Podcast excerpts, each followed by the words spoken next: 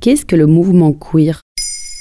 Merci d'avoir posé la question. À l'occasion du mois de la Marche des Fiertés, célébré chaque année en juin, Maintenant vous savez vous propose toute la semaine des sujets pour mieux comprendre l'histoire et les enjeux des luttes LGBTQ+.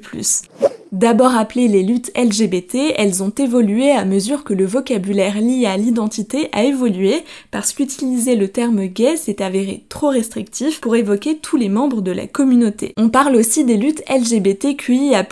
Ces dernières lettres correspondent à des termes peu connus. Cet épisode se concentre sur la lettre Q signifiant queer, un mot anglais pouvant être traduit par bizarre mais il y a un sens plus large derrière. Voici la définition donnée par le Larousse. Se dit d'une personne dont l'orientation ou l'identité sexuelle ne correspond pas au modèle social hétéronormé. Quand est apparu ce terme? Dans la communauté LGBTQ+, il a vu le jour à la fin des années 80. Voici ce qu'explique Interligne, le guide des ressources LGBTQ+, en ligne. Les personnes des communautés LGBTQ se le sont réappropriées pour en faire un symbole de contestation et d'autodétermination face aux standards sociaux en matière de genre et de sexualité en opposition à l'hétéronormativité dominante.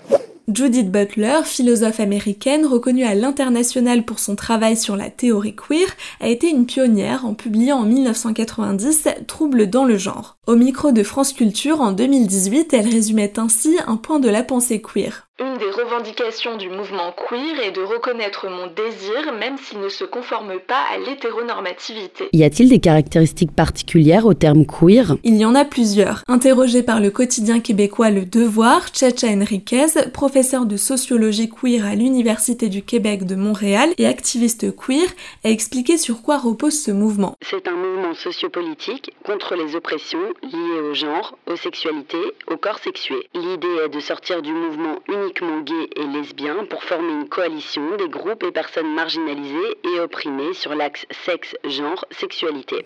La première caractéristique repose sur le fait qu'une personne queer se dit non-binaire en termes de genre comme de sexualité. Elle ne parle pas de féminin, de masculin, ni d'hétérosexualité ou d'homosexualité. De fait, le queer est politique puisqu'il entend réécrire les rapports de la société en laissant tomber les genres au profit des désirs.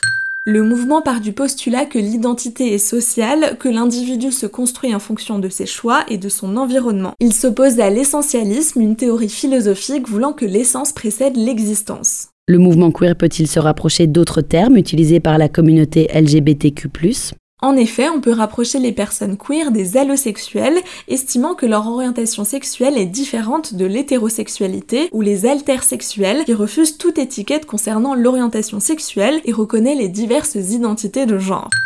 Dans tous les cas, il est important de respecter la façon dont les personnes queer se définissent et de les nommer comme elles le souhaitent. Voilà ce qu'est le mouvement queer.